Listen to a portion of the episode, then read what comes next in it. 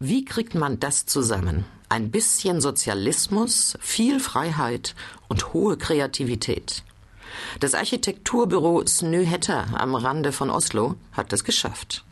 Seine Entwürfe gewinnen Wettbewerbe, seine Bauten sorgen weltweit für Aufsehen. Der Ruhm, der sonst so gerne einzelne Stars schafft, wird bei ihnen kollektiv genossen. Ein Unternehmen, das nicht mit Geld und Erfolgshonoraren lockt, sondern mit Gleichberechtigung und anständigen festen Gehältern. Ein Modell der ganz anderen, der nordischen Art.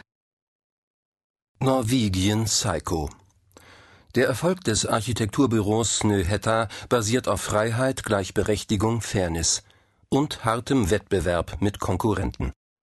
Ein nordisches Gesamtkunstwerk. Ein Text von Michael Hannemann. Der Fjord schimmert so blau, als sei bereits dies das Design des neuen Jahrhunderts, kühl, glatt, unergründlich. Die Scheiben des Taxis sind beschlagen.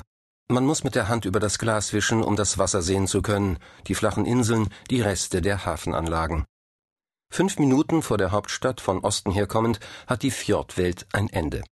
Schnellstraßen, Häuserzeilen, Eisenbahnschienen. Oslos Postkartenmotive liegen woanders, nicht hier, wo alte Festungsmauern abrupt in Beton und Asphalt übergehen.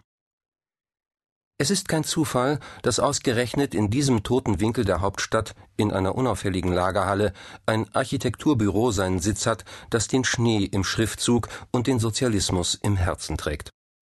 Wenn bei internationalen Architekturwettbewerben die Sieger verkündet werden, stehen fast immer einzelne Architekten wie Norman Foster oder Daniel Liebeskind im Rampenlicht.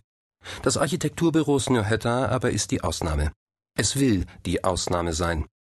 Fast jeder im Snøhetta-Team gerät in Rage, wenn Fotografen bei Gruppenaufnahmen einzelne Gesichter heranzoomen, weil sie nicht glauben können, dass hier der Name eines Kollektivs, jenen der Fosters und Liebeskinds der Welt, gegenübergestellt wird. Ist das bloß eitler Avantgardismus?